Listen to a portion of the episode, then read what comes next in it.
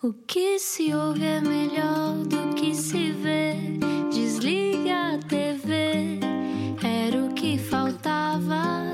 A vida acontece quando anoitecer,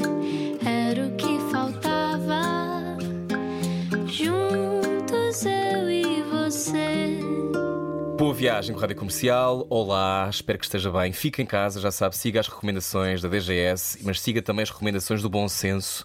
Uh, cuidado com a distância social. Eu e Ana acreditamos tanto nisto que estamos separados por 100 km. Olá, Ana. Olá, com uma serra aí pelo caminho, não é? Como é que É, estás? às No vezes dificulta, às vezes dificulta a ligação. É complexo, mas estamos ligados nisto de continuar a fazer rádio a partir de casa. Os desafios são tremendos, não apenas para nós, para várias áreas da sociedade. Tu como é que estás? Como é que foi o teu dia? Estou bem. Queres a verdade? ou- Quer, quer a verdade, nada mais do que a verdade. Eu tenho dois filhos pequenos, não, já, não, já não há volta a dar. Isto, isto é, é- é muito cansativo. Mas, enfim, mais vale isso estarmos em casa seguros do que não é, andarmos a correr riscos. Portanto, ah, aguentemos juntos e tudo correrá bem. Exatamente, até porque são muitos aqueles que estão a dar o corpo às balas na linha da frente e hoje vamos Exatamente. conhecer ainda melhor essa realidade. Hoje temos connosco quem, Ana?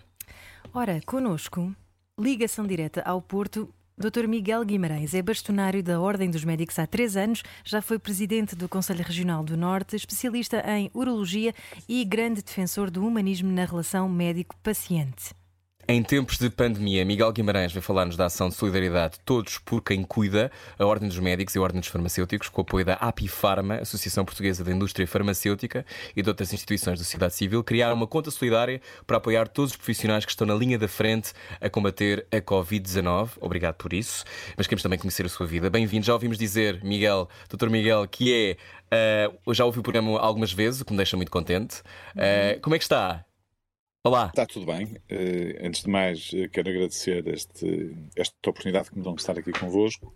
Eh, dizer que estamos, de facto, protegidos deste vírus, do coronavírus, mas não estamos protegidos de outros vírus que podem vir pelos computadores. não é? Ah, não, desses não, desses não.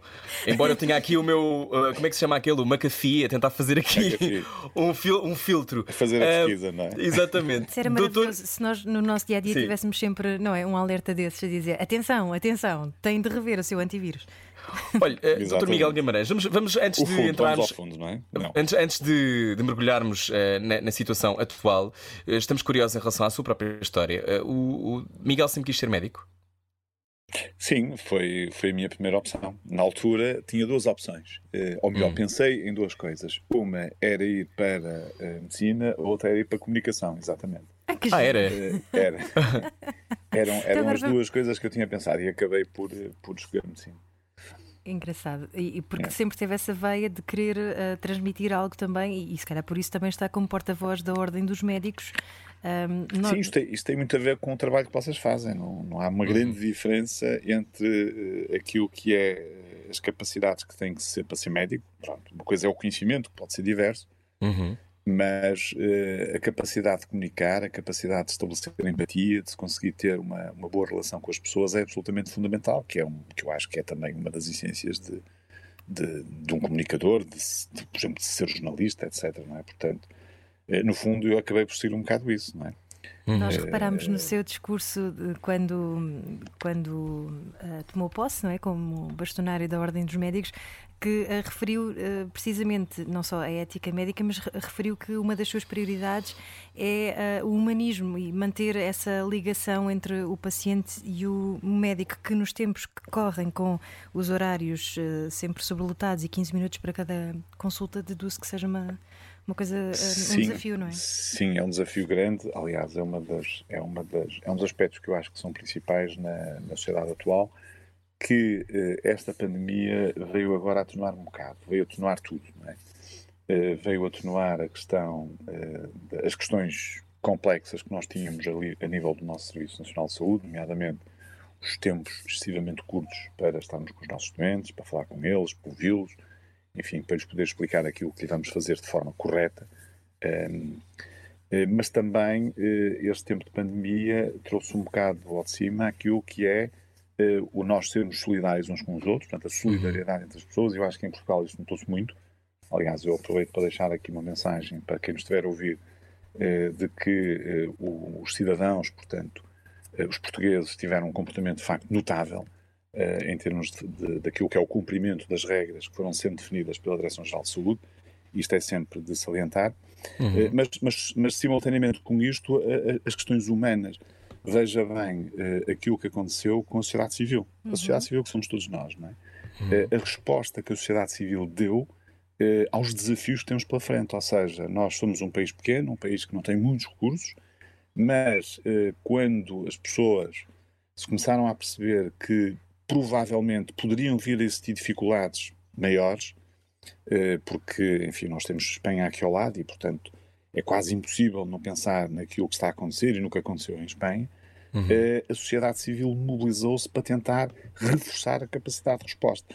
E isto foi uma coisa que, que já não se via há muito tempo, não é? Portanto, de repente apareceram não sei quantos ventiladores, eh, toda a gente está a dar contributos para reforçar os equipamentos de proteção individual, mesmo para comprar testes, para comprar, sei lá, monitores, bombas de perfusores, enfim, um, uhum. um conjunto de equipamentos que na realidade eh, são fundamentais para este combate. Mas além disso, muitas pessoas, como por exemplo pessoas da área da restauração, só para dar este exemplo, ou da área da, da hotelaria, uhum. ofereceram refeições, estão a oferecer refeições a todos os profissionais que estão a trabalhar, em praticamente todo o país. E na área da hotelaria, o número de quartos disponibilizados pelos hotéis eh, graciosamente para que os profissionais pudessem ficar no hotel em vez de ficar a casa por causa da história poderem contrair a infecção com mais facilidade porque estão a lidar com doentes infectados, eh, foi uma, uma ação de facto espontânea eh, que mostra a nossa solidariedade por um lado e o nosso humanismo por outro.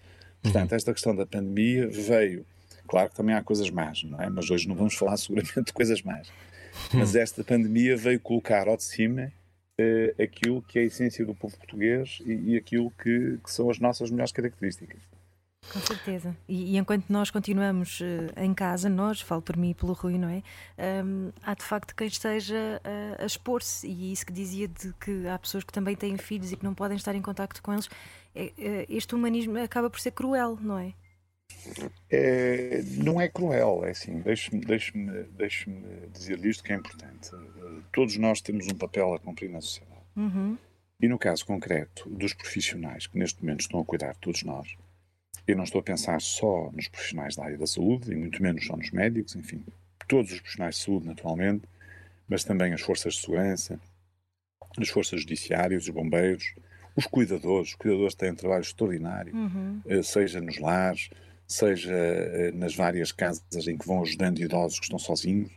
E, portanto, todo este movimento e todas estas pessoas sabem que a sua missão é esta. Uhum. Quando uh, as coisas funcionam normalmente, as pessoas trabalham normalmente. As pessoas não trabalham melhor agora porque estamos em crise. Normalmente as pessoas já trabalham assim, mas nestes momentos uh, eu acho que as pessoas todas dão tudo o que têm para dar. É só uma, o que melhor isso, temos, não é? É o que melhor temos. E as pessoas sentem que isto é sua. É a sua missão. Portanto, fazem isto, não fazem isto porque são obrigadas a fazer, fazem isto uhum. porque acham que é o melhor para os nossos cidadãos, porque querem de facto ajudar. Uhum. E, portanto, esta resposta e este sacrifício, entre aspas, que muitos profissionais de várias áreas acabam por fazer por não conseguirem estar ao fim de semana com, com, com os familiares, com os filhos, enfim. Eh, ou até não uhum. conseguirem de todo durante muito tempo estarem com os filhos até para os protegerem a eles, não é? E ficarem fora de casa. Uhum. Eh, faz parte da missão que nós temos e, portanto, não me parece seja um sacrifício. As pessoas fazem, é evidente que notam a falta e, e à medida que o tempo vai passando vão notando mais a falta, mas este sentido de missão mantém-se até ao fim, até as coisas ficarem regularizadas. Eu não tenho dúvidas nenhumas sobre isso. Está comovido com a, com a reação? Ou seja, uma coisa é surgirem. Eu acho que os portugueses vão ter aquilo que dizia de o melhor de nós mesmos e nós enfrentarmos a realidade em conjunto, porque eu acho que no dia a dia um, esta coisa comunitária não é tão forte, não é? Há países do norte da Europa onde isso é mais visível. Em Portugal, acho que nos esquecemos pontualmente, mas de repente há uma grande dificuldade e acordamos. Um, o, neste momento surgem múltiplas um, ações para ajudar os profissionais de saúde. É o caso, por exemplo, do Acolhe um Herói, que, que arranja locais para os, para os médicos poderem dormir para não infectarem as suas famílias. Um, fica comovido, esperava esta reação, uh, sabia por dentro, porque conhece os portugueses, porque é médico há, há muitos anos, que isto era aquilo que só poderia acontecer, ou, ou comoveu-se com, com alguma surpresa? Uh, sim, eu também me comovi, é verdade, quer dizer, porque não com aquilo que nós estamos a fazer, nós profissionais de saúde e os outros profissionais, mas com aquilo que os cidadãos estão a fazer. porque um, nós sabemos que as pessoas, quando uh, existe uma crise, uma crise a sério, não estamos a falar daquelas pequenas crises, enfim, uh, que vão acontecendo, mas estamos a falar de uma crise com esta dimensão, uh, o sentido de união das pessoas e o sentido de facto de entreajuda é, é uma característica que nós temos, que eu uhum. já, já, já estaria à espera, mas não da forma tão rápida como isto se, se desenvolveu. Para que nós, em poucas semanas, conseguimos tornar um país que, à partida, até teria menos capacidade de resposta que outros países com mais capacidade de base, eh, uhum. num país que conseguiu responder de uma forma brilhante eh, àquilo que foram os desafios. E repare que a própria sociedade civil, como um todo, foi, de alguma forma, até influenciando eh, aquilo que o próprio governo devia fazer. Quer dizer, portanto, foram, foram fazendo sugestões, recomendações, eh, tudo no sentido de tentar melhorar nunca pela negativa, mas sempre pela positiva. Eh, eu vou-lhe dar, vou dar, um exemplo concreto da Ordem dos Médicos. A Ordem dos Médicos, no dia 2 de março, eh, eu escrevi uma carta a todos os médicos eh, a pedir, e a, e a pedir, enfim, a fazer uma forte recomendação para que anulassem todos os congressos médicos em Portugal. Porquê? Porque nós já estávamos com imensos casos em Itália e em Espanha, as coisas já estavam a evoluir, é? e no resto da Europa. Uh, e uh, os congressos normalmente têm pessoas de vários sítios, e eu achei que estas reuniões, que têm às vezes centenas e muitas vezes milhares de pessoas, não fazia todo sentido mantê-las. Nós, nessa altura, tivemos os primeiros dois casos de infecção no país. Uhum. Uh, se me perguntar, bom, e a reação dos médicos foi boa? De uma forma geral, foi. Houve alguns médicos que me ligaram, um bocadinho aborrecidos, e eu percebo, e a gente também está aqui para isso, porque tinham feito um grande investimento no congresso que ia acontecer passado uma semana ou duas, eh, que tinha convidados estrangeiros, com as despesas todas pagas, etc. Portanto, uma série de tempo que a pessoa deu uhum. àquilo, mas eh, eu acho que hoje, ou passado pouco tempo, não foi preciso chegar hoje, as pessoas perceberam que isso era importante. E era tão importante que esta decisão que nós tomamos aqui em Portugal foi uma decisão que depois foi seguida por toda a Europa. Uh, ou seja, na prática, nós fomos os primeiros a anular os congressos e depois o resto da Europa hum. começou tudo a anular congressos. Nomeadamente os congressos internacionais, os congressos europeus, que chegam a ter 4, 5 mil pessoas. Um, claro. E este eu estou a dar um exemplo pequeno, mas isto uh, foi uh, uma coisa disseminada pela sociedade civil. Quer dizer, repare, não foi preciso o governo dizer a muita indústria para reduzir a atividade ou até para uhum. suspender a atividade temporariamente. A indústria que não fosse essencial.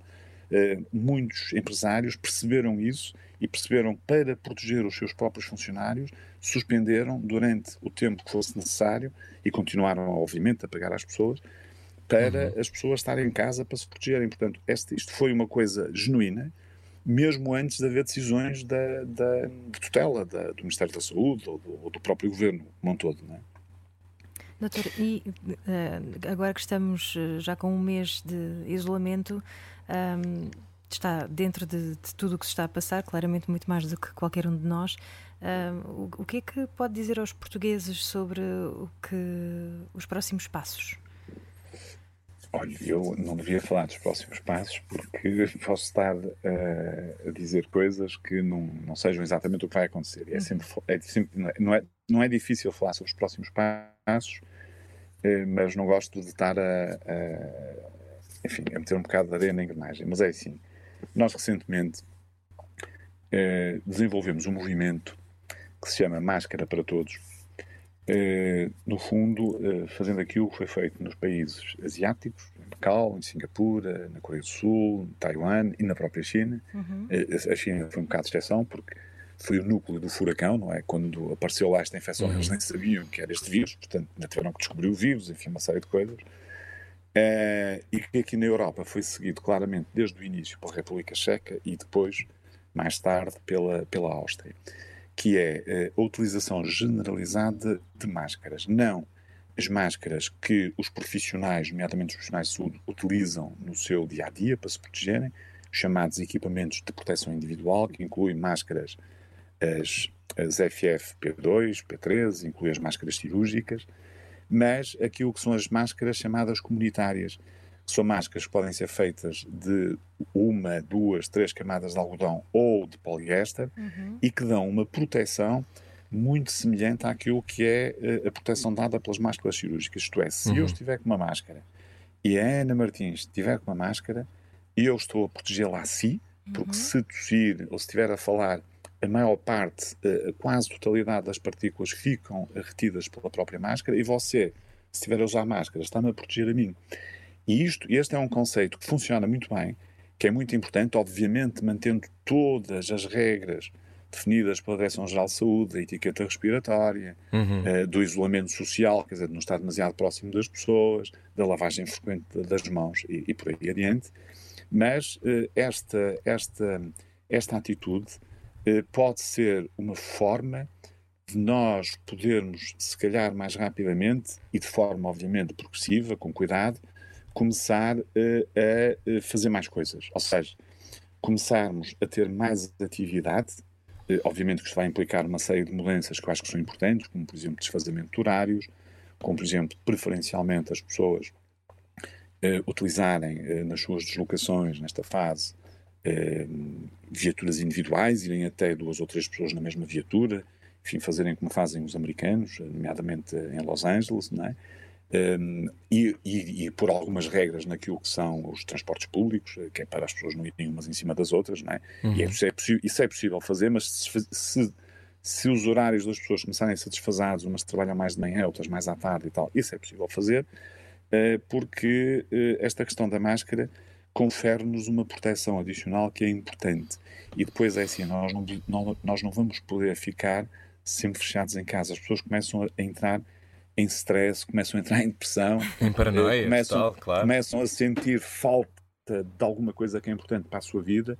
E como nós temos neste momento uh, o curso da infecção da pandemia está aparentemente controlado, eu digo aparentemente porque a gente tem que ter sempre alguma, alguma cautela uh, quando fala disto, mas aparentemente estamos numa curva estável, uh, uhum. que é mais ou menos plana, em que o número de casos diários é mais ou menos o mesmo, mais, mais uhum. casos, menos casos, eh, e qualquer dia estou convencido que, se calhar ainda durante o mês de abril, esta curva vai começar a descer, a descer devagarinho, portanto vamos continuar a ter casos, uhum. o número de mortes vai começar a diminuir, o número de casos recuperados vai começar a aumentar, e portanto eu acho que estamos a lidar bem com isto.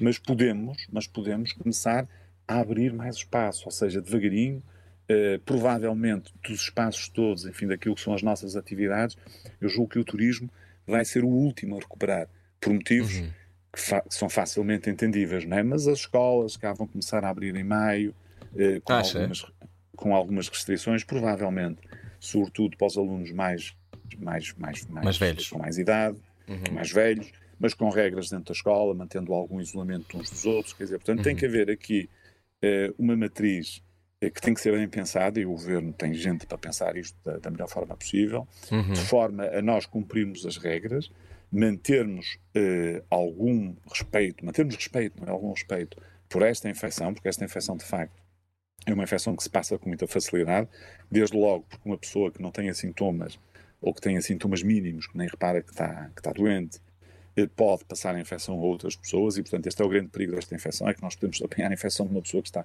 aparentemente bem eh, e eu julgo que nós, devagarinho, vamos começar a dar um impulso à economia, começar a recuperar a economia, começar a recuperar aquilo que é a nossa vida normal, eh, e eu julgo que esse uhum. é um caminho que vamos ter que seguir.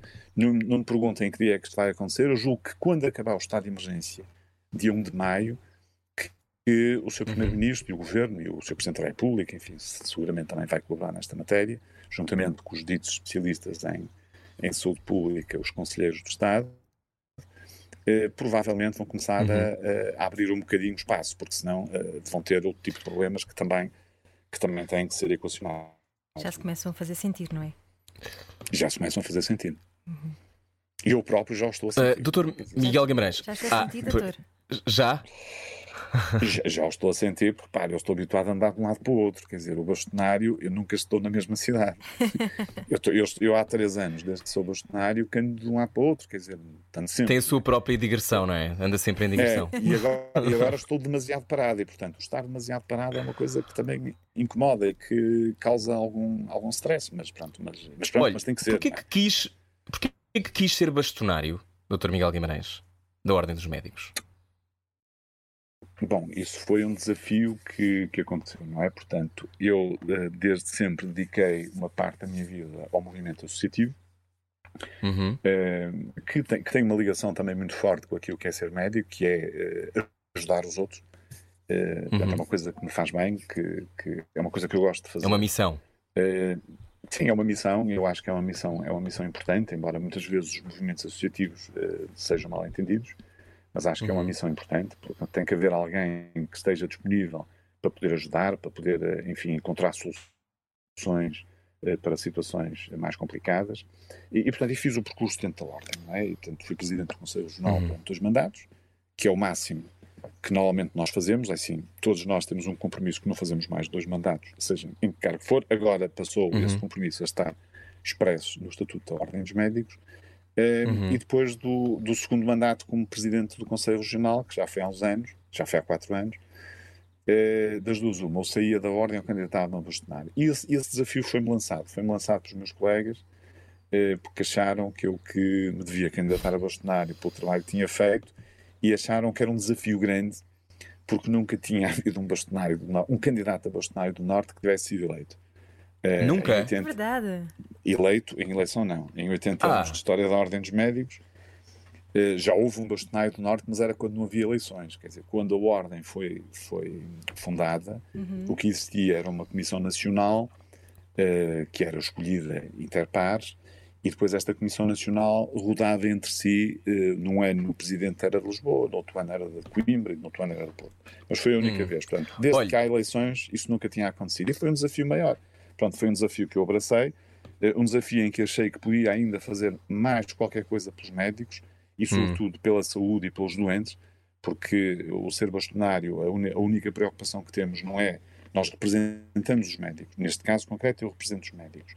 Mas eu não estou a servir os médicos. Eu estou a servir os médicos também, é verdade, mas, sobretudo, estou a servir o país, estou a servir os doentes uh, e estou a servir aquilo que é a saúde uhum. do país.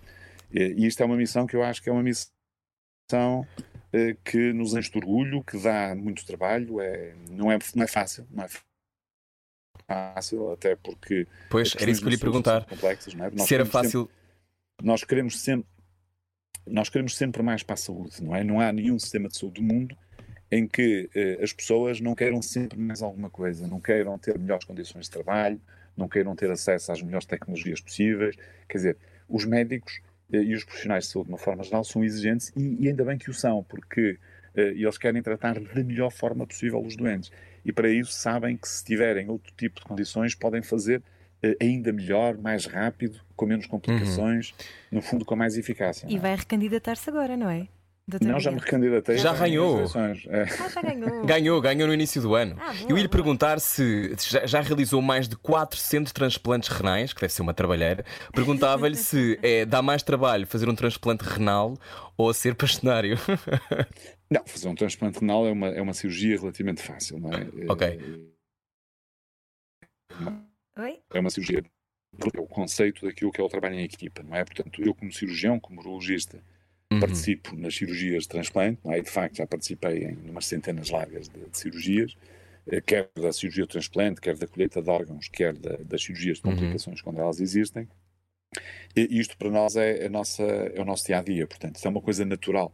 Portanto, isto não tem dificuldade. O que tem dificuldade é, é, exercer o cargo de bastonário. Isso tem mais dificuldade, com toda a certeza. Para que é que serve uma, uma ordem dos médicos?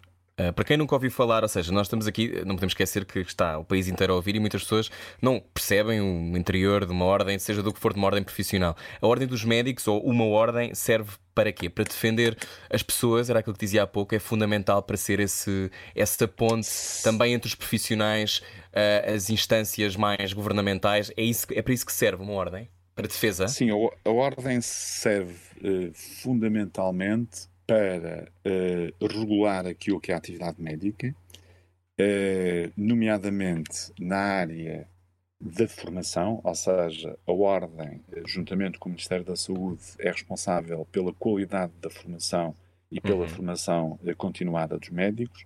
Uhum. Uh, a Ordem é diretamente responsável e única responsável direta pelo cumprimento do Código de Ética e de Ontologia e, a, e o conjunto destas duas situações, ter um médico com conhecimento, um médico que está bem preparado para exercer medicina na sua área da especialidade e que, simultaneamente, é uma pessoa educada, é uma pessoa com um grande sentido humanista é uma pessoa que tem uma boa relação com os doentes, tem os ingredientes perfeitos eh, para ter bons profissionais, neste caso, bons médicos, ou seja, médicos que cumprem as regras éticas e uhum. colocam o doente sempre em primeiro lugar e, simultaneamente, médicos bem preparados, bem formados, quer em termos daquilo que é o conhecimento, quer em termos daquilo que é a tecnologia. Isto depende muito das, das, das especialidades, como, como, imaginamos. Há umas especialidades uhum. que são uhum. mais técnicas, outras são menos técnicas e são mais, mais viradas para o, para o doente, como é o caso da medicina interna, etc. Mas em todas elas, estes princípios são fundamentais. Para além disso, e este, isto para mim é a função principal da Ordem dos Médicos, portanto, a qualidade da medicina portuguesa tem muito a ver com a Ordem dos Médicos. Se nós tivermos uma má qualidade de medicina em Portugal, é porque a Ordem não está a fazer uhum. bem o seu papel. Se tivermos uma boa qualidade, é porque a Ordem está a dar um contributo importante para uh, aquele que é o seu papel essencial. Para além disso, temos que regular efetivamente a atividade, eh, nomeadamente naquilo que, que é eh, a inscrição eh, dos médicos no país, isto é, temos que verificar se o médico é mesmo médico, por exemplo, sobretudo as pessoas que vêm de fora, não é? Aqueles que se formam nas escolas médicas uhum. portuguesas, é fácil, é um processo é um processo que está perfeitamente standardizado, é um processo dinâmico, é muito fácil. Mas os médicos que vêm de fora, nós temos sempre que perceber se os cursos de medicina que eles têm são ou não são válidos esta é uma competência das universidades portuguesas, mas é uma competência importante para a pessoa se inscrever num colégio na Ordem dos Médicos e depois, se aquilo que é o seu currículo, se aquilo que são as suas apetências técnicas, se aquilo que é uh, a sua própria, a sua própria uh, deontologia e ética, se estão de acordo com aquilo que, que, que nós fazemos em Portugal.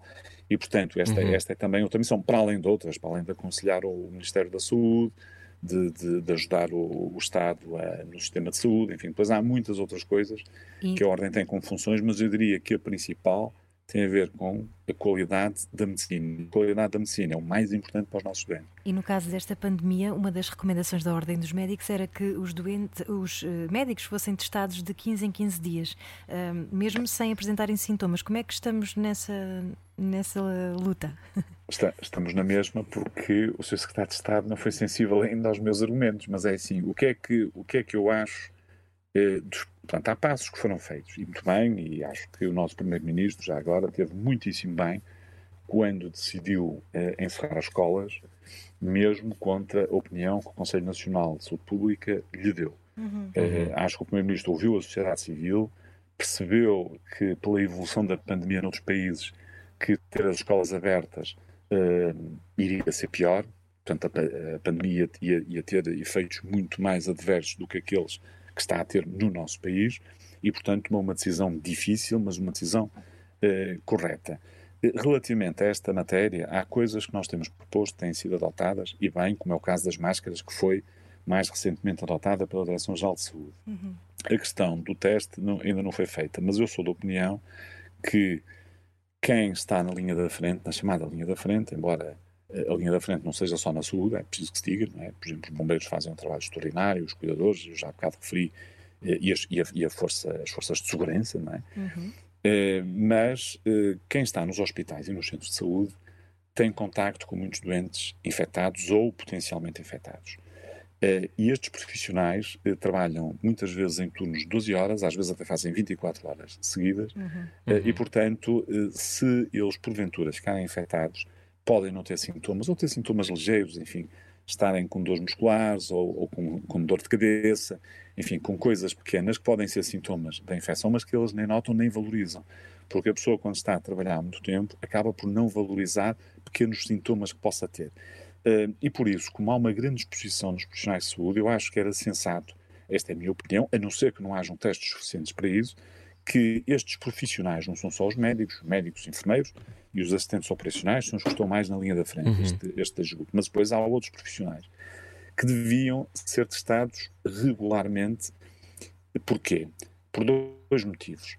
Eh, e eu digo de 15 em 15 dias, porque o tempo de incubação do vírus é de cerca de 14 dias, portanto, estamos uhum. a falar de duas semanas. Eh, porque isto permitiria, primeiro, que os profissionais estivessem infectados fossem de casa a tratarem curados da infecção. Estamos a uhum. falar de uhum. pessoas que, à partida, não têm sintomas ou que têm poucos sintomas. Não estamos a falar de, de, um médico ou de um enfermeiro que fica claramente doente. Aí, aí faz o teste, não há dúvida, é identificado e, e vai para casa. Uhum. Uh, e, o, e, o, e a pessoa que não tivesse sintomas e que lhe era diagnosticada a infecção ao fazer o teste, uh, ia para casa, não estava a trabalhar, porque se eu estiver a trabalhar infectado, a probabilidade de eu passar a infecção a outros profissionais, nomeadamente nos chamados tempos mortos, ou uhum. até outros doentes que vou vendo, mesmo fora do contexto do serviço de urgência ou do contexto dos doentes que eu estou a tratar, até numa consulta que eu esteja a fazer, já fora, deste, já fora do, da linha da frente, digamos assim, é muito grande. E, portanto, é mais uma forma que nós temos também de conter a infecção e, por outro lado, tranquilizar os pobres profissionais, porque há muitos profissionais que eh, nem sequer vão dormir a casa porque sabem que podem apanhar a infecção, uhum. Sabem que a infecção muitas vezes é assintomática, aliás, é o grande problema, a gente pode falar nisso um bocadinho à frente, e, e, e, depois, indo ficar a casa, podem infectar os filhos, os pais, eh, se, se tiverem, se viverem também com os pais, e portanto as pessoas têm evitado ir para casa. E portanto, esta tranquilidade que também podemos dar às pessoas é muito importante. Daí eu defender que os profissionais que estão na linha da frente deviam ser testados regularmente. Pronto, e mantenho isso, embora, pronto, eh, a Direção-Geral de Saúde e o Ministério da Saúde é que, é que decidirem aquilo que decidem, obviamente, que a gente acata uhum. e, e, segue. Depois, estendia estes testes também aos lares de idosos. Neste momento não há motivo nenhum, isto agora já é uma coisa mais forte, não é?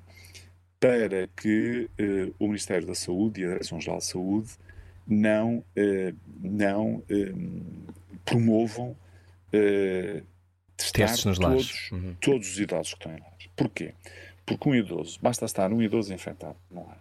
Uhum. Se, continu se continuar e não for detectado, qualquer dia estão todos os idosos que estão lá estão infectados. Uhum. E sabendo nós que os idosos são de longe as pessoas mais frágeis, quer pela idade que têm, quer pelas patologias associadas que muitos de nós vamos tendo a partir dos 65 anos. É? Aliás, Portugal é, é, o quarto país da Europa que mais uh, patologias associadas tem, uh, ou mais carga de doença crónica, para dar assim um termo mais bonito, tem uhum. a partir dos 65 anos. Uhum. Eu acho que era, de, era muito importante nós selecionarmos os idosos que estão infectados e colocá-los noutro sítio, a recuperarem, acompanhados naturalmente, e aqueles que não estão infectados. E depois dar todas as condições aos cuidadores eh, para que eles sejam também, façam um teste de 15 em 15 dias, também, também são profissionais da linha da frente, uhum. eh, e, que, e que estejam devidamente protegidos, porque eles já estarem devidamente protegidos, estão também eles próprios a proteger os idosos. Nós temos esta obrigação para com os nossos idosos. Foram eles que construíram o nosso país.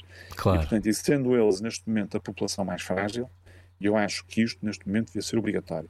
Não está a ser. Há muitas uh, autarquias que o estão a fazer de livre iniciativa e muito bem. Há várias.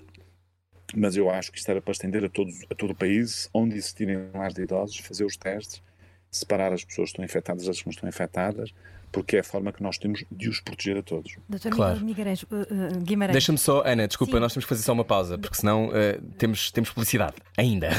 Na rádio então, comercial, sim. Uh, temos o, estamos à conversa com o Dr. Miguel Guimarães, bastonário da Ordem dos Médicos. Já voltamos. A seguir falamos sobre este novo amor pelo Sistema Nacional de Saúde. Muita gente, de repente, apaixonou-se. Falamos sobre isso já a seguir. Largue tudo o que está a fazer e beije o seu rádio. Era o que faltava. Na comercial. Boa viagem com a Rádio Comercial. Olá, eu sou o Rui Maria Pego, Ana Martins também. Olá. Olá. E estamos ligados ao Porto. Hoje o nosso convidado é bastonário da Ordem dos Médicos, Dr. Miguel Guimarães. É aquário, nasceu a 22 de janeiro, nasci a 21 de janeiro, temos isto em comum. Não sei se sabe isto, uh, eh, Dr. Miguel Guimarães, mas a 21 nasceu também Marco Paulo. Teríamos os três esta ligação que infelizmente uh, não temos. Pronto, nasceu a 22, está tudo bem. Bem-vindo outra vez. Muito uh, estamos, a, estamos à conversa sobre, sobre temas, obviamente, uh, densos. Um, de repente, eu, eu, sei que pontualmente há assim um, uns ataques ao ao Serviço Nacional de Saúde dizendo ou que não funciona ou que é incomportável, e, e claro que sim, mas há uma série de questões que parece que subitamente amansaram ou deixaram de fazer parte do tópico, uh, dos tópicos mais agressivos em relação ao, ao, Serviço Nacional de Saúde, porque de repente faz todo o sentido ter um sistema nacional de saúde quando, por exemplo, olhamos para o caso dos Estados Unidos ou outros, onde as pessoas muitas vezes não são tratadas e, portanto, ou morrem ou ficam com doenças eh, muito complicadas para o resto da vida. Um, como é que vê esta, esta, esta paixão uh, que, que, parece que, que teve a consensatez a surgir? Tem sentido isso? Sim, eu tenho sentido isso. Deixe-me eh, dar-lhe esta nota que é importante eh, para quem nos estiver a ouvir. Que Diz, é, quiser. O, o, o, Serviço, o Serviço Nacional de Saúde é, de facto, uma característica portuguesa. Não é, não é o único que tem o Serviço Nacional de Saúde. Enfim, o Reino Unido teve muito antes de nós o chamado NHS, que é o Serviço Nacional de Saúde inglês, eh, muito antes de haver Serviço Nacional de Saúde em Portugal.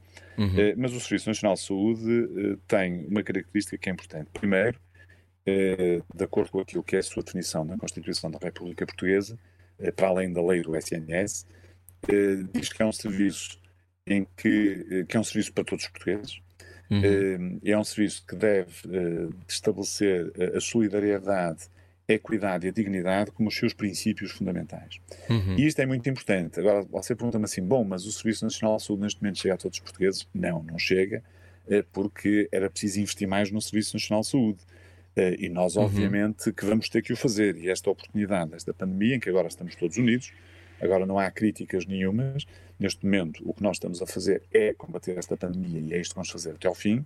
Mas acho que Claro. é uma excelente oportunidade para os próprios, os próprios partidos políticos, eh, nomeadamente eh, os senhores deputados da Assembleia da República, têm para dizer não, nós vamos ter que ter um Serviço Nacional de Saúde ainda mais forte que aquele que temos tido. Temos que de é que é protegê-lo, mais- não é? Uhum. Temos de protegê-lo. O que é que é tê-lo mais forte? É tê-lo com mais capacidade de resposta a nível de recursos humanos e com mais capacidade de resposta a nível também de infraestruturas e equipamentos. Ehm, você diz-me assim, bom, mas como é, que- como é que nós estamos a dar a resposta que estamos a dar? Estamos a dar uma excelente resposta.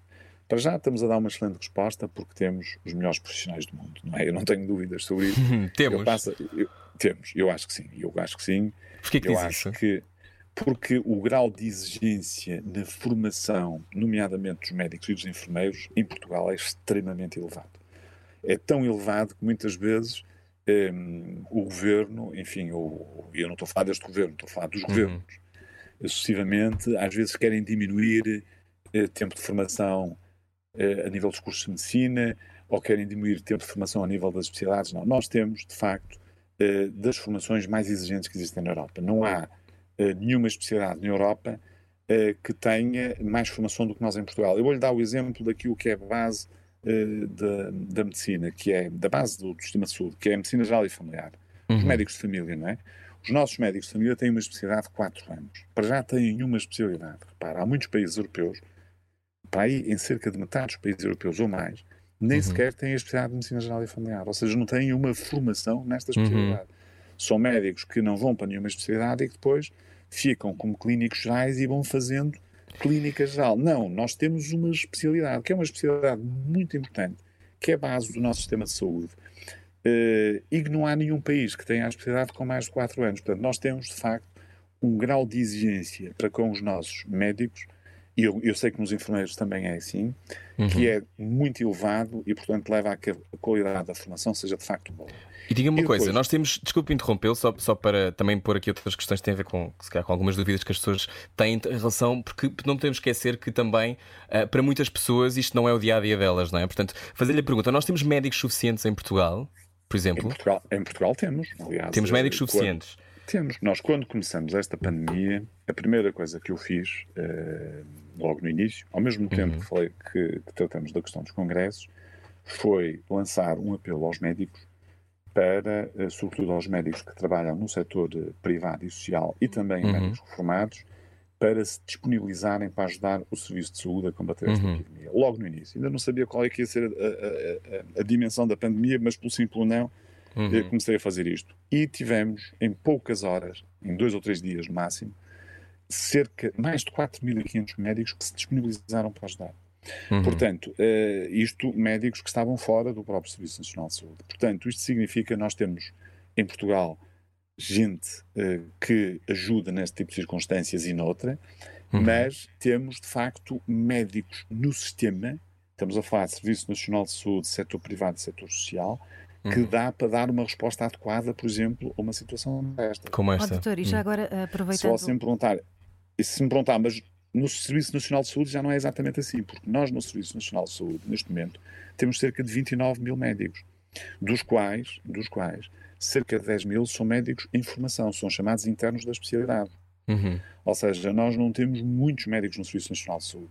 Podemos ter mais alguns do que alguns anos atrás, como diz muitas vezes o Sr. Primeiro-Ministro, mas a verdade é que as necessidades da nossa população hoje são muito maiores do que há uns anos atrás. A população é cada vez mais idosa, a carga de doença crónica, como eu disse há pouco, é elevada, há muitos doentes diabéticos, hipertensos, com insuficiência cardíaca, uhum. enfim, com uma série de doenças associadas, ou seja, são pessoas que têm mais necessidades em termos de saúde e, portanto, e, e, e, portanto recorrem mais ao Serviço Nacional de Saúde. Para além disso, há uma coisa muito importante que aconteceu nos últimos anos que eu acho que é de relevar.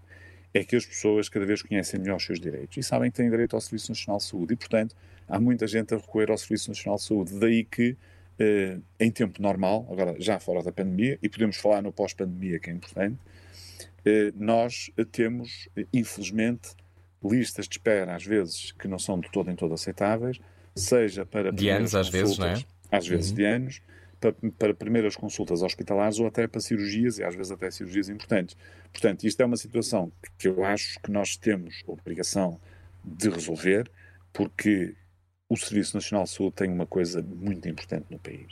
É a principal arma de combate numa área considerada um direito humano que é a saúde, uma área essencial, àquilo que são as desigualdades sociais que temos no país. Ou pois é seja, é uma, pessoa, uhum. uma pessoa mais que não tem grandes recursos económicos, ou que, que todo em todo não tem, ou tem poucos, tem direito ao Serviço Nacional de Saúde e aí tem tudo, mas tudo pago.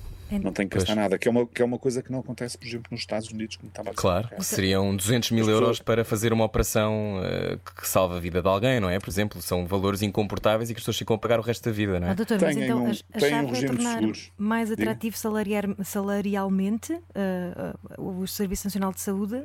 Olhe, eu relativamente à questão do, dos salários, normalmente não falo, são questões sindicais, mas a verdade é, é, que os médicos portugueses, não, é só, não são só os médicos, mais uma vez, os, os, os enfermeiros uhum. também e os outros profissionais de saúde, têm eh, uma valorização do seu trabalho que é das mais baixas da Europa. Ou seja, eh, nós não temos, eu quando digo nós, estou a falar do país, em si. E já agora dos enfermeiros também, não é? dos enfermeiros estou, também. Estou a tirar chega para os meus vizinhos, enfermeiros. E, e, e, faz muito bem. Eh, nós temos salários que são salários medíocres quando comparados com os outros salários. E veja o que acontece. Temos profissionais de excelência. Têm lugar em qualquer parte do mundo.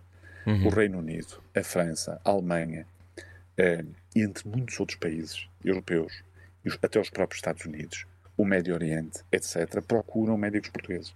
Os anúncios que nós temos de empresas a quererem contratar médicos para irem para a França, para a Bélgica, para a Alemanha, são imensos. Eh, e, portanto, e, e os médicos depois têm aqui esta coisa, para acabam a especialidade, têm a possibilidade de fazer um contrato no Serviço Nacional de Saúde, onde vão ter uma determinada remuneração e umas determinadas condições. Uhum. Depois tem o setor privado que lhe oferece uma remuneração melhor. E depois, se for para o Reino Unido, é capaz de ter uma remuneração 4 ou 5 vezes superior. E você repare, no meu tempo, quando eu era jovem, ninguém pensava em sair de Portugal. Uhum. Não, a gente queria ficar cá. Ganhasse pouco, ganhasse o que ganhasse, queria ficar cá. Agora não. Mas era Agora também porque pessoas... havia lugar na especialidade, doutor? É porque há, mas, pontual, mas, hoje em dia pode não acontecer, continua... não é? Sim, mas continua a haver lugar para ficar a trabalhar no Serviço Nacional de Saúde. Isso eu não tenho dúvidas. Nós precisamos uhum. de médicos no Serviço Nacional de Saúde e estou convencido que o Governo, que eh, se tivesse mais 500 ou mil médicos para contratar, que os contratava. O problema é este, é que esta a geração mais nova é uma geração global, a geração da internet, a geração das viagens low cost, a geração do Facebook, etc. E, portanto, as pessoas têm uma, uma olham, olham para o mundo de uma forma diferente daquela que eu olhava no meu tempo, não é?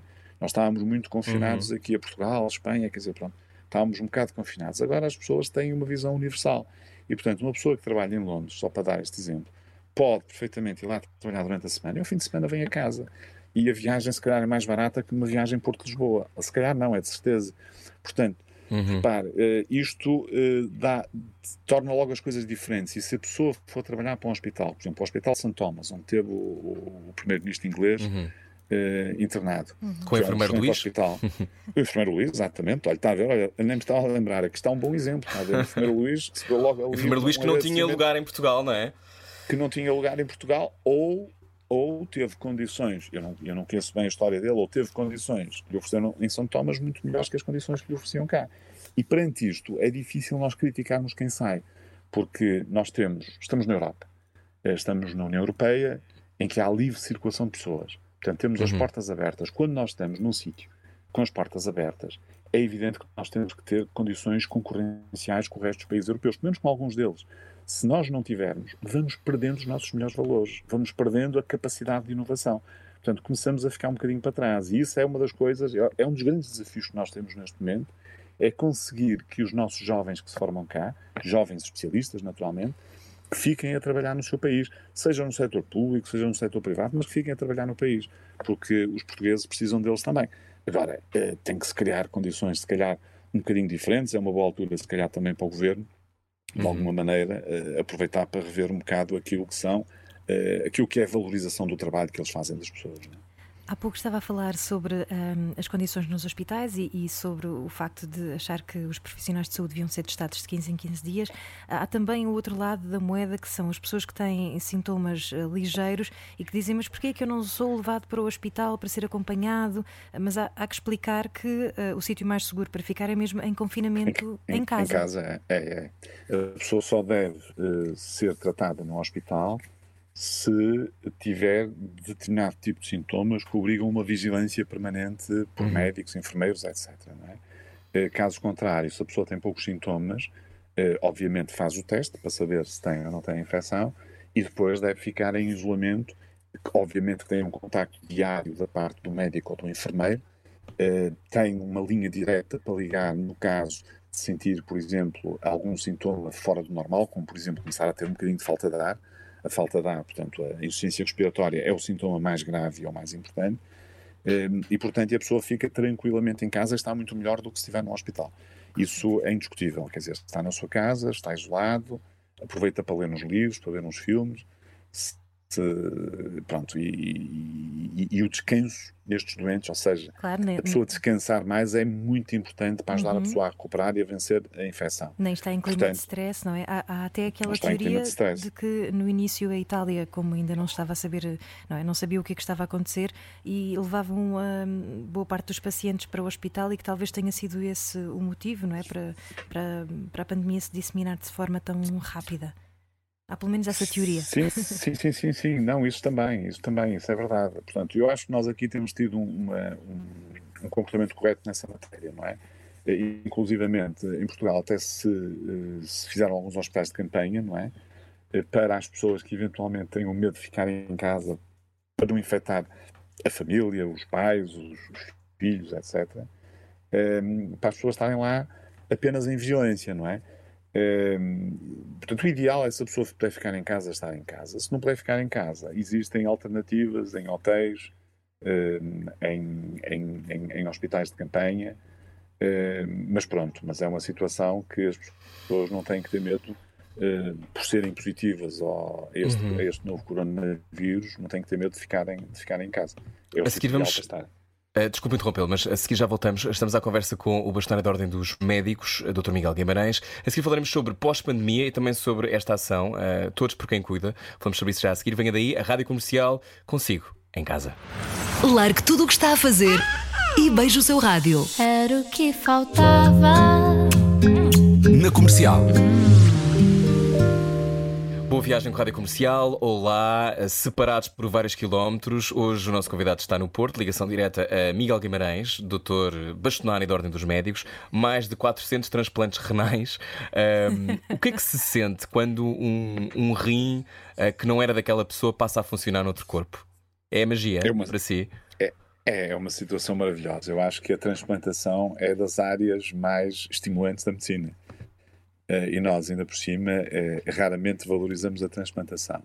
E deixe-me dar-lhe esta Porquê? nota que é- Não sei, eu quando digo raramente estou a falar de- de- das instituições públicas, do Ministério, Uhum. etc. No- Nós, na, na área da transplantação, que é provavelmente eh, a área mais nobre da medicina, enfim, ou pelo menos encarada desta forma, eh, em todo o mundo, nós estamos no top 3 a nível mundial. Só isto.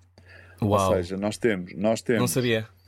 Nós temos uma taxa de, eh, de colheita de órgãos eh, das melhores a nível internacional. Temos uma taxa de transplantação renal, transplantação hepática, transplantação pulmonar, enfim, e entre outros transplantes, como o pâncreas, por exemplo, em que estamos em lugares diferentes, mas sempre em lugares. Estamos a falar de transplantes por milhão de habitantes, como é evidente, só nos Uhum. podemos comparar com os Estados Unidos por milhão de habitantes. eh, em que temos valores superiores à maior parte do mundo, os únicos países que têm estado à nossa frente a Espanha, precisamente. Uh, a Espanha e a Bélgica são os países que normalmente estão connosco, connosco no top 13 e depois isto vai variando o lugar. Mas, portanto, nós temos uma experiência enorme na área da transplantação e com resultados muitíssimo bons. Mas é uma área que raramente é falada. Repare, nós quando queremos dizer que Portugal é muito bom, falamos na área materno-infantil, eh, falamos da pediatria, Uhum. eh, falamos do infarto agudo do miocárdio, mas raramente, há de reparar nisso, raramente se fala da transplantação. É- é- Agora é nunca giro. mais me vou esquecer, nunca mais me vou esquecer. Eh, Fazia-lhe esta pergunta porque eh, há, como é óbvio, é um homem da ciência, mas há, se quer elevar, por exemplo, a relação de médico-paciente como candidato a património cultural e material da humanidade, também reconhece que há sempre uma, uma dose de. Parece de uma, de, uma, de uma linha maior em todas as coisas, não é? E, e- e acho extraordinário que, que, o, que o queira fazer. Porquê que quer transformar esta, esta relação em património imaterial da humanidade? Olha, eh, por, eh, basicamente por eh, um motivo, que é, que é o seguinte: nós hoje temos a sensação eh, clara, eu pelo menos tenho essa sensação, e acho que se começarmos a pensar, e quem nos está a ouvir pensar nisto vai perceber o que eu estou a dizer, de que a tecnologia, que é muito importante, repare, nós hoje já não conseguimos estar sem o nosso telemóvel, é uma ferramenta extraordinária de trabalho, mas a verdade é que nós estamos completamente absorvidos pela tecnologia. Não é, não é raro eh, uma pessoa ir jantar fora, agora é raro neste tempo de pandemia, mas quer dizer, mas num- num- num- numa situação normal, ir jantar fora e estar eh, uma mesa ao lado com os pais e dois filhos, estarem Uhum. todos a olhar para o telemóvel e às vezes mais engraçado que isso, estarem a comunicar uns com os outros através do telemóvel, mandar umas mensagens e tal. Uhum. E, portanto, isto aqui eh, é uma situação que chegou também à medicina, chegou a todo lado, aliás. A medicina diria que é o último reduto, como disse recentemente o Papa, o Papa Francisco, a propósito das misericórdias, eh, a relação entre o médico, ou se quiser um profissional de saúde, não é só o médico, eu normalmente falo de médicos porque represento de facto os médicos, mas a relação entre um médico e um doente é o último reduto da, da, da nossa condição de ser humano, ou seja, Uhum. dos nossos valores mais humanistas e éticos. E, portanto, nós temos, nós ao, ao elevarmos, ou ao tentarmos que isto aconteça, isso é um conjunto de países, estamos associados, é, tem países de quase todo o mundo, hum, tentarmos elevar a, a relação médico-doente a património material, cultural da humanidade, eh, é, por um lado, eh, colocar na Unesco aquilo que já existe, porque a relação médico-doente já é património natural da, da- da- da humanidade por si Uhum. só, já existe basicamente desde sempre, desde que a humanidade existe, Uhum. mas eh, é ir um bocado mais longe do que isso. É chamar a atenção para o valor, os valores humanistas e éticos e, ao mesmo tempo, chamar a atenção para eh, aquilo que deve ser a integração adequada da tecnologia que vai continuar a galgar terreno. Não- Isso, não- não- nenhum de nós tem dúvidas sobre isso. Uhum. Mas nós temos que saber integrar a tecnologia com estes valores humanistas, porque senão qualquer dia perdemos os valores humanistas todos. E isto é perigoso. Há áreas em que isto está- já está a atingir patamares Claro. E- muito, E muito muitas, complexos. não é? muitas vezes o humanismo também reforça a imunidade. Sim, claro que sim, claro que reforça. Há claro todo um reforça. fator Aliás, emocional, não é? começamos- Muitas vezes vocês são quase, estão quase a, a servir de confessionário. Sim. É verdade. Há uma vulnerabilidade na médico- doença, não é? Exatamente, o médico funciona um bocado como um padre, não é? As pessoas Uhum. confiam nos médicos a 100% e, portanto, contam-nos coisas que, obviamente, sabem que vão ficar ali connosco e que não vão para mais lado nenhum. Claro. Uhum. Eh, mas, mas é importante que isto se tenha, quer dizer, porque sabe que muitos doentes que procuram os médicos eh, às vezes não têm nada. Portanto, Sim. têm um pequeno sintoma ou vão lá porque o vizinho foi operado, sei lá, um cancro da próstata, uma coisa qualquer, e eles também querem perceber se, o que é que devem fazer ou se têm alguma coisa. Uhum. E, e às vezes o que eles precisam é de conversar um bocado com o médico. E quando conversam um bocado com o médico, quando existe o tempo adequado para essa relação, para essa empatia se estabelecer, Uhum. muitas vezes não é preciso exames complementares de diagnóstico nenhums. Porque o médico vai perceber que o doente não tem sintomas nenhums, que não tem indicação para fazer nenhum exame, mas tem que lhe poder explicar isto.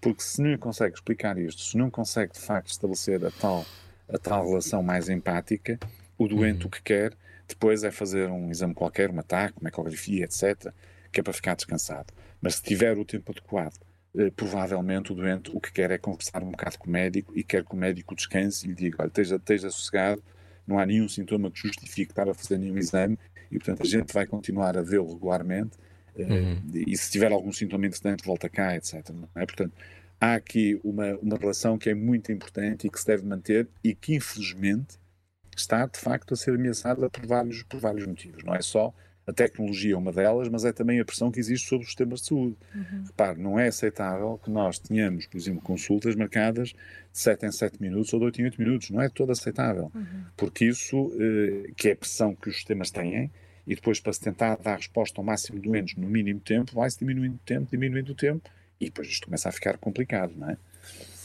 Olha, uma das razões também por estar cá hoje é para falar sobre o Todos por Quem Cuida. Um, nós falámos sobre isso um bocadinho no início. Uh, pode explicar-nos como é que as pessoas podem ajudar e, e qual é que é a razão para, para existir esta, esta ação solidária tão importante? É, é assim, eh, nós, eh, à semelhança do que aconteceu com a sociedade civil, para além de, de várias iniciativas que fomos tendo, e algumas uhum. que eu acho que acabaram por ter um impacto significativo, e estamos a ter, em alguns, em alguns casos, na região norte, na região centro e na região sul, uhum. Eh, nós eh, decidimos dar também um apoio àquilo que são as necessidades, sobretudo de quem está a cuidar de todos nós. Uhum. Sejam profissionais de saúde, sejam forças de segurança, sejam cuidadores, enfim, todos eles. E, nomeadamente, pessoas que às vezes a gente nem fala, ligados com a área da alimentação, etc., porque, uhum. porque nós temos que comer, quer dizer, e este, este sistema, como está a funcionar, tem uma importância grande. E porquê? Eh, porque nós sentimos que às vezes existem dificuldades. Nós recebemos, de facto, eh, muitas, muitas notas, eh, muitos mails, muitos contactos de unidades de saúde, farmácias, centros de saúde ou hospitais, ou até de outras áreas, como seja, por exemplo, sei lá, do INEM, da, dos bombeiros, uhum. das forças de segurança, dizer que têm dificuldades, que têm poucas máscaras ou quase que já não têm máscara, quer dizer, e portanto uhum. nós resolvimos juntar aqui um bocado uma parte da, da sociedade civil, eh, abrir uma conta solidária.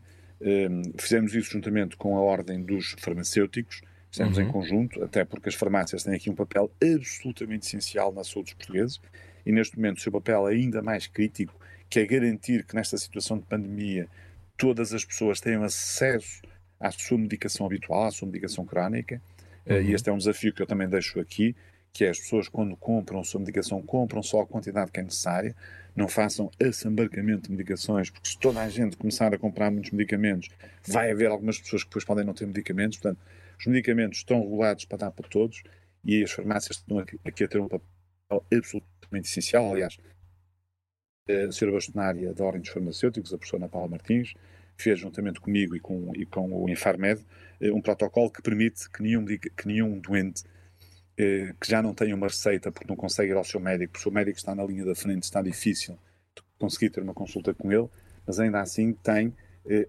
através da receita anterior, através daquilo que é o conhecimento da medicação que está a fazer, de renovar a medicação e depois mais tarde o médico passará a receita. Ou seja, para que ninguém fique pendurado, entre aspas, não é? Uhum. Uh, e nessa perspectiva criamos a conta solidária, que desde logo teve o apoio da Apifarma, deve-se dizer, uhum. mas já teve Sim. também o apoio da Associação dos Pilotos da Aviação Civil, eh, já teve o apoio de uma série de figuras públicas, incluindo o nosso Presidente da ONU, o engenheiro António Guterres, eh, uhum. entre, entre, muitas outras pessoas, o Luís Figo. da ciência, da cultura. Da... O Luís Goxa. Sim. O Luís Figo, exatamente. E o João Gil, Manuel Luís Goxa, música, uma série de pessoas. E o João Gil fez uma música fantástica, por acaso. O João Gil tem, fez uma música muito bonita que nós temos que, que divulgar mais. Uhum. Mas é assim, mas o objetivo final de todas estas pessoas é uhum. ajudar quem está a cuidar de nós.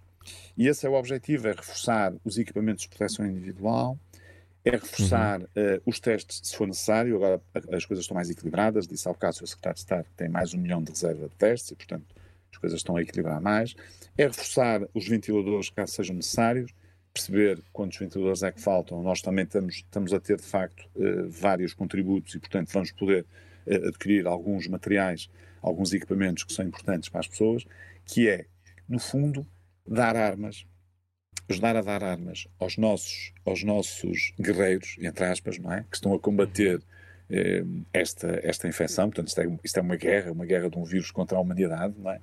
E, portanto, dar armas aos nossos guerreiros, às pessoas que estão na linha da frente, para poderem eh, vencer a, esta batalha. E, e, as armas que nós temos, como não temos propriamente um medicamento, enfim, que mate o vírus, nós temos que os proteger para eles conseguirem tratar o melhor possível de todos os nossos cidadãos. E é isso que está a acontecer e, e está a ser bem sucedido. E, portanto, é mais um contributo, é mais um pequeno contributo que a sociedade civil, neste caso através uh, das ordens dos médicos e dos farmacêuticos, está a dar para que a capacidade de resposta do país seja uh, o melhor possível. Então, o projeto chama-se Todos por Quem Cuida e Todos por Quem Cuida. Como é que nós podemos Foi... ajudar?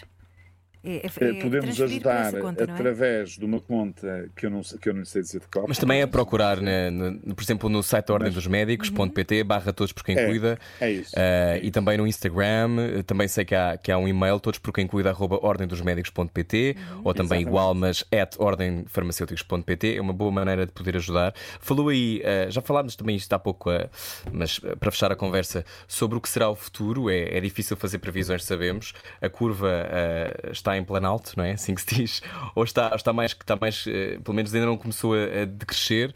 Um, a, a, minha pergunta é: eu li, por exemplo, no Guardian que uh, algumas previsões de que, só te, que até 2022 teríamos de ter algumas medidas de distanciamento social, o que é trágico para quem se quer apaixonar, por exemplo, mas. Uh, deixou de ouvir? Está a ouvir agora? Ah, de ouvir. e agora? Agora ouve-me. Agora já estou a ouvir, agora já estou Pronto, estava a dizer, estava a perguntar-lhe que, por exemplo, o Guardian um, saiu ontem, aliás, um artigo dizendo que se calhar até 2022 temos de manter medidas de distância social, uh, que esta guerra não é uma coisa que passe em dois meses, que o confinamento, claro que ajuda e fica em casa, por favor, mas que será uma história que nos acompanhar, acompanhará durante mais dois anos, como aconteceu, por exemplo, com, com a gripe espanhola, em que houve outro surto em 1920, um, depois de 1918. Estamos a, acha que, que temos que vamos ter que ter cuidado nos próximos anos, é isso? Uh, sim, uh, este, este vírus, uh, à semelhança do, do vírus da, da, gripe sazonal, é um vírus que pode ficar endémico, não é? Endémico quer dizer que, repare, nós temos uma percentagem enorme de pessoas assintomáticas que podem ter o vírus, uhum. que podem estar infectadas e que vão passando a outras e, portanto, o vírus vai sobrevivendo. E, portanto, é possível que no inverno possa haver um novo surto de vírus. Eh, eu penso da Guardian, eh, refere-se a isso. Agora, nós uhum. temos que pensar em duas coisas. Primeiro, eh, a nossa batalha contra o vírus está a ser feita em várias frentes. Uma coisa em cada país em que os nossos, os nossos guerreiros estão a enfrentar o vírus com, com coragem, determinação e estão a vencê-lo. A outra coisa é preparar uma, um tratamento, neste caso uma vacina, que é o mais indicado, que permita dar-nos a imunização necessária para que o vírus não tenha consequências de maior quando voltar a aparecer. Porque uhum. essa, é que é, essa é que é a questão essencial. Repare, nós através das vacinas conseguimos proteger as pessoas mais idosas, eh, tem que ser uma vacina, obviamente, com condições de eficácia e segurança, e por isso é que as vacinas demoram algum tempo a aparecer. Eu penso que uma vacina para este novo coronavírus não deverá, não deverá estar disponível no mercado senão dentro de cerca de um ano. Uhum. mas em princípio dentro de cerca de um ano estará, e eh, provavelmente até pode ser mais rápido, porque a ciência neste momento tem a tecnologia toda ao seu favor e, portanto, conseguem fazer coisas muito mais depressa. Por exemplo, aquela investigação inicial de tentar conjugar uh, o genoma do próprio vírus e perceber o que é que pode alterar uhum. e o que uhum. pode ter efeitos no vírus, faz-se hoje com programas informáticos uma velocidade muito grande, não é? Uhum. Mas depois há uma coisa que é mais lenta, que é testar em humanos que é começar a fazer os testes. Já começaram a ser feitos, nomeadamente há voluntários, nos Estados é? Unidos, em Israel, uhum. há voluntários. Eu próprio também serei voluntário para isso sem problema nenhum, se fizer cá em Portugal. Uh, porque, uhum. porque tem, tem, que haver voluntários, se não houver voluntários a gente não consegue evoluir. Uhum. Uh, e, portanto, eu julgo que este, isto é um bocadinho mais lento, este processo, mas ainda assim ele pode ser acelerado, até porque as pessoas estão todas motivadas. E quando nós tivermos a vacina, uh, com ou sem o novo coronavírus, nós já estamos protegidos e, portanto, já não temos que estar eh, com a paranoia de que estamos, ter, temos, temos que estar completamente isolados, enfim, isso vai, isso vai ter que passar à frente. Agora, uhum. eh, este vírus é um vírus, amanhã pode aparecer outro vírus quaisquer. Eu acho que nós temos é que pensar em termos de futuro, eh, em ter uma reserva estratégica para combater este tipo de situações, porque elas podem de facto acontecer. Eh, nós sabemos que a vida dá muitas voltas, que há muita investigação que nós não conhecemos a nível biológico, Uhum. Eh, eu lembro-me que no início levantou-se as questões entre os Estados Unidos e a China, se este vírus tinha sido, tinha sido ou não. Eh, feito em laboratório. Feito em laboratório, quer dizer, ter um, não sei, quer dizer, não, não, tenho, não tenho capacidade sequer para saber, mas sei uhum. que é uhum. possível, quer dizer, eh, as questões biológicas são questões complexas e, aliás, nós temos médicos altamente diferenciados no nosso país, a nível militar que têm conhecimentos na área da guerra biológica e que são, e podem ser muito importantes em situações mais complexas. Uhum. Mas eu diria que os dois grandes desafios que vamos ter pela frente, para além desse, esse é o desafio de nós termos que lidar com esta situação mais algum tempo e o da Guardian tem toda a razão, aliás, Uhum. é, é com base naquilo que é o que nós conhecemos até ao momento e, portanto, está Uhum. perfeito. Mas nós temos aqui dois grandes desafios. Um que é o desafio da saúde, ou seja, nós temos que começar a recuperar rapidamente aquilo que são os chamados doentes não Covid, ou seja, os doentes com infartos, doentes com AVCs, diabéticos, enfim, um conjunto enorme de doentes oncológicos que, no meio desta guerra, eh, alguns ficaram perdidos, porque alguns doentes, inclusivamente, tinham medo de ir aos hospitais onde estavam doentes infectados, tinham medo de apanhar a infecção, eh, e às vezes as pessoas não percebem isto. Aliás, eu deixo aqui o alerta para as pessoas, se alguém tiver sintomas, uma suspeita de um infarto miocárdio, deve ir ao serviço de urgência, deve ligar logo para o 112 e ir ao serviço de urgência, porque o infarto mata muito mais do que o vírus. Portanto, é preciso ter esta, esta noção. Portanto, a infecção, apesar de tudo, não é, não tem um impacto do infarto agudo do miocárdio ou de outras situações do género, como nós temos, que são situações, são urgências verdadeiras, não é? E, portanto, nós temos essa dimensão, que é recuperar os nossos doentes que ficaram para trás, eh, e temos que o fazer afincadamente com um plano estratégico bem montado e, e- e e- outra vez com a colaboração de toda a gente. Vamos ter que estar todos focados nessa matéria. E depois temos um desafio que é um desafio mais complexo, do qual eu não sou a pessoa ideal para vos, para vos falar, que é o desafio económico.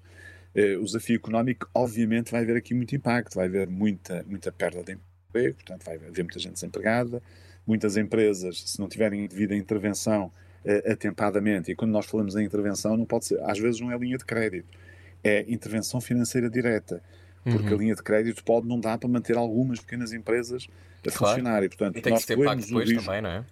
é, nós corremos aqui o risco de ter um, um abalo económico significativo. Eu dia estive a ouvir a entrevista do nosso Ministro das Finanças, que até foi uma entrevista simpática, em, Uhum. termos, em termos foi otimista, não é? E, eu, eu, eu gosto dele. e- é, eu- sim, dentro do possível foi otimista. Ele disse que em 2022 a situação está recuperada, não é? Uhum.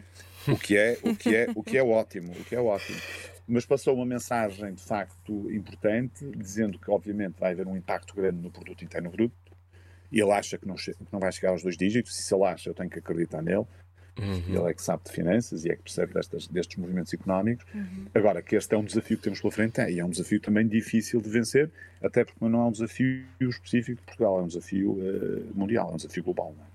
Já agora, antes de fecharmos, deixa-me só dar este recado, porque eu disse-lhe há pouco que um dos meus vizinhos, tem um casal de enfermeiros que são meus vizinhos, e um deles é o enfermeiro-chefe da Associação Portuguesa de Diabéticos, a Associação Protetora dos Diabéticos de Portugal. E, e eles desenvolveram agora uma linha de apoio telefónico, portanto, foi uma sei. coisa montada ah, muito em cima do joelho, mas que já está a ajudar milhares de pessoas. Para quem não sabe, eu penso que são 4 em cada 10 ah, pessoas que têm diabetes ou pré-diabetes. Ah, e, portanto, ah, é é uma linha telefónica na qual eles já ensinam, nomeadamente, a, a dar as injeções de, de insulina. Portanto, as pessoas que estavam a, a- começar a, a- a ter ficar efeitos, preocupadas, não é? claro. a ficar preocupadas e a não irem procurar ajuda por medo do Covid e que agora também têm esse tipo de aconselhamento telefónico. E dou este exemplo porque é o me é mais próximo, mas entre muitos outros, portanto, continuo a pedir ajuda porque há outras formas de ajudar. Como é o caso da saúde mental e são, são, são muitas É as linhas, as linhas têm surgido e Uhum. eh, mais uma vez dizemos a todas as pessoas que estão a ouvir a Rádio Comercial neste momento que eh, ficar sozinho, ou melhor, estar confinado não significa estar eh, completamente sozinho. E portanto, se tem dúvidas sobre o seu estado de saúde, ouça aquilo também que o nosso convidado de hoje acabou de dizer sobre se tem uma suspeita de um infarto, não duvide eh, e, e faça, como é óbvio, aquilo que é necessário para se manter vivo. Ahm, agradeço-lhe, eh, agradecemos a sua presença. Tenho só uma última pergunta que é: para si, enquanto homem. Uh, Dr. Miguel Guimarães, que sabemos que é uh, um fã de jazz e também que adora viajar, tivemos aqui a ver. Para si, enquanto homem, uh, qual é a grande lição desta pandemia? Eu acho que a grande lição desta pandemia é que nós eh, não dominamos eh, tudo aquilo que está à nossa volta. Isto é, nós temos a sensação ao longo destes anos que conseguimos controlar tudo de forma rápida e eficaz e que conhecemos tudo, e há muita coisa no mundo que a gente ainda não conhece. Portanto, nós temos que ter uma grande dose de humildade e uma grande dose de respeito eh, pelas coisas novas que vão aparecendo e temos é que estar preparados mentalmente eh, em termos humanos e em termos de solidariedade para dar a resposta mais eficaz. E esta é a grande lição. é a lição do humanismo e daquilo que nós uh, ainda não conhecemos. Uhum. Olhe, muito obrigado. Fechamos Muito da maneira obrigada, perfeita. Obrigado. Dr. Miguel Guimarães, Foi um essa conversa inteira. Nós, nós também, espero que continuem a ouvir o programa eh, e eh, quem sabe não nos voltamos a cruzar um dia destes para falar sobre outros assuntos. Sobre jazz. gostaríamos muito, jazz, por exemplo, ou no podcast Viagens da Ana Martins. Por exemplo. Muito obrigado, muito, obrigado. bom. Muito obrigada. Adeus. doutor. Uma boa tarde. Muito obrigado. Deus, Boa- obrigado. Deus, obrigado. Obrigado. O Bastonário da Ordem dos Médicos, Miguel Guimarães, nosso convidado. Já pode ouvir a conversa inteira em radiocomercial.ol.pt. Nós já voltamos. Este é o Era o que Faltava. Até já. Era o que faltava. Todos os dias das 8 às 10 da noite na Comercial.